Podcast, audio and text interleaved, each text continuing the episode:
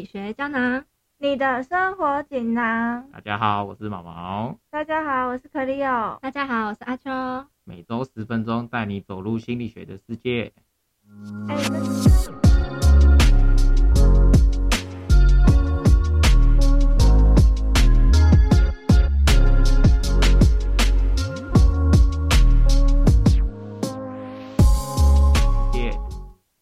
跟你们说，我最近刚分手啊，然后每天都觉得很郁闷，不知道怎么办呢、那你会吃不下饭，或者是每天心情低落想哭这样子吗？会啊，我几乎每天都在哭，然后吃饭的话也吃的很少。我是不是得了忧郁症啊？症的话，应该会有一个诊，就是它会有诊断的依据这样子。你说要让医生诊断吗？对，可是如果是一般心情低落，可能没有维持很久的话，这样应该算忧郁倾向，可是可能还不到忧郁症的样子。嗯，那两个差在哪里啊？呃，我觉得，哎、我觉得你这样例子其实蛮好，因为其实很多人都会有这种情况，就是他可能只有忧郁倾向，但是很容易误以为自己有忧郁症。嗯，你应该身应该身边大家蛮多朋友都有这样吧？嗯就是对啊，对啊，就可能发生什么事情啊，然后就心情不好，就是觉得自己是不是忧郁症，可是其实不一定是忧郁症。对对，就是他们很嗯常把，就是他们可能有忧郁症，就很多人在讲这件事情。对，那、嗯那像忧郁症的话，要怎么知道自己有没有忧郁症？是要去我要去看医生吗？对，可是你是要看，呃，身心科，身心科他们他们通常会就是会有一个诊断守则，他们会有那个一个叫 DSM 的一个守则，那他们会依照你的情形，你跟你跟这位医师或者是跟这位心理师讲状况，然后帮你进行一个诊断。嗯嗯嗯，是不是心理横见啊？对对，这就是心理横见。可是心理横见有个重点是，大忧郁症主要是你没有理由就会维持着这样的情绪，但是我们嗯。生活中很常遇到的事情是，我们是突然遇到一个很重大的一个压力事件，像是可能分手，或者是像考试压力太大，或者家人有突然过世这样子，那才导致哦。他出现这个情绪，出现他这些症状，可能像你刚刚讲的，呃，睡不着，或是睡特别少，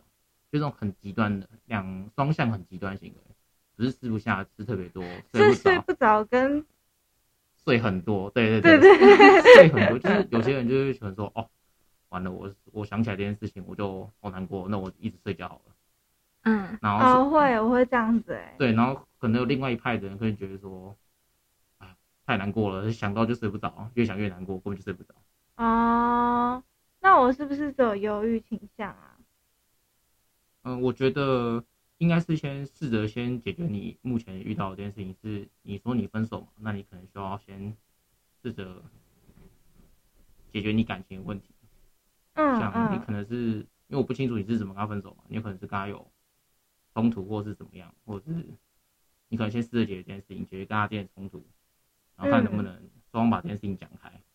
那如果你试着把这件事情讲开之后，你还是有这样的情绪的话，那我觉得才要再去去诊断这件事情。嗯当然是不排除说你你已经严重到就是已经影响你生活很多了，那我觉得还是得去看医生。那如果我现在难过到我现在没有办法去上课，我我是不是应该去看医生啊？对我建议，因为其实不能上课，其实是影响到有很多，因为其实会影响到你已经有点不想出门了。嗯对，所以我觉得是影响蛮大的，影响蛮大，我觉得还是得去看医生啊，因为有可能是，我觉得或许可以找智障师聊聊，因为现阶段的事情你可能没有办法自己一个解决，嗯，或者智障师他可以专业协助你什么的。嗯，那就你觉得呢？我觉得话，如果像这样的忧郁的倾向已经很严重，就像毛毛说的，已经严严重，已经严重到影响你的生活的话，可能就要去看心理智商。对，但如果是你可以自己慢慢好，就是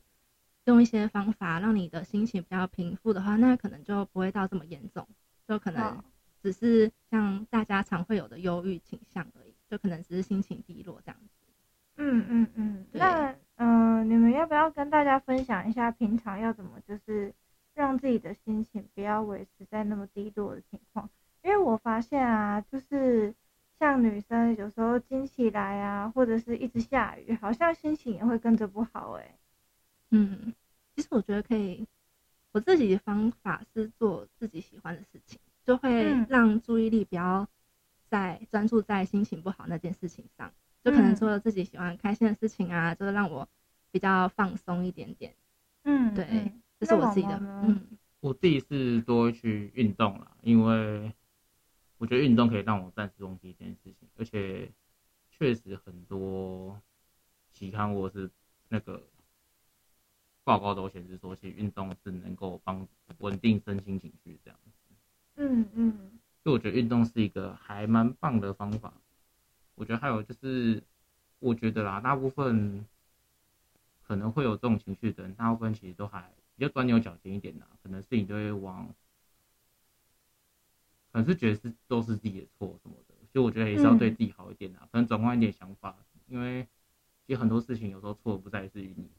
有可能都是双方的错，因为毕竟大部分人遇到的事情可能像是分手或者是。像你可能是分手嘛，可能是其实是双方都有问题。嗯嗯，对我觉得不一定要把它说，我觉得也要转念一下自己想法。哦，了解。嗯，但我觉得除了自己调试之外，身边的朋友扮演的角色也蛮重要，就是可能会需要他们做一些包容啊，或是关心之类的。嗯，对，因为我觉得其实朋友他或许没办法像智商师一样这么专业给你意见，嗯但是他至少可以支持你，陪你走过这一段你复原的过程。嗯，对啊，我也觉得朋友在这个时候很重要哎。真的，就其实他可能不用给你一个很中肯意见，或者像智商师一样告诉你、引导你去怎么解决这件事情，他只要陪着你，对，陪我我就我就会觉得好很多了。那就是因为我有朋友，就是他可能有忧郁症的倾向，就是他有时候会打电话，就是很难过、心情很低落的时候，就会打电话来跟我分享。可是有时候我会不知道要怎么帮助他，就是我可能听他讲，但我不确定这样会不会帮到他，或是有没有什么方法可以，就是建议说，如果有遇到类似的事情，我们可以怎么帮助他们吗？其实只要听听我们像这样子难过的人讲话的话，就会好很多的，不需要特别的给建议或者是讲一些安慰的话。哦，就让他知道有人还是关心他这样子就可以了。对对对，嗯嗯，因为我觉得又回到刚刚，就是这类型想法的人比较钻牛角尖。我觉得一半也是会钻牛角尖的原因，是因为他其实真的思考过很多。其实我们嗯不用给予他过多意见，因为他一定是思考很多过，嗯他才会可能会产生这种情绪。嗯那我觉得其实只要试着听他讲，听他抒发一些，他其实会好很多。嗯嗯嗯。那你们还有其他的建议吗？觉得如果是真的到很严重、很严重那种话，就是建议可以去做一下，就是看一下心理智商。那如学校智商，哦，对对对，哦，对，如果你现阶段是，如果你现阶段是一个大学生，或者是应该说你有在学校读书的，我就会可以善用学校的辅导资源，尤其是大学里面，大学里面其实职场中心里面都是合格挂牌的心理师，其实嗯他们都是非常专业的。我觉得有问题的话，可以先试着找他们聊聊，因为我觉得大部分人都会觉得智商期它是一件，或走进身心科这种是一件很可怕的事情。或者是觉得很好像很丢脸。对，好像就是觉得说，哎、好像是有问题才要走进去。嗯，但我其实我觉得不要太排斥这件事，因为你就真的有这个，因为你真的有这个需求，你才会去做这件事情。嗯，那听你们讲完之后，我觉得好一点了，好像也知道应该要怎么做了。对，所以就是如果身边有遇到像这些朋友发生这些事情的话，其实我们只要多多陪伴他们，其实就可以了。对，那今天帮大家做个总结一下。那第一点就是，其实如果你有忧郁的情绪产生的话，就要先分辨出是不是因为有发生突发的重大事件导致你这样子的。那嗯第二个是，如果这件事情真的严重到影响到你的生活的时候，记得去求助专业的医疗资源。嗯那第三点就是，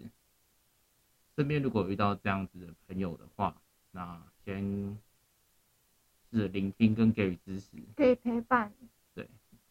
那那希望大家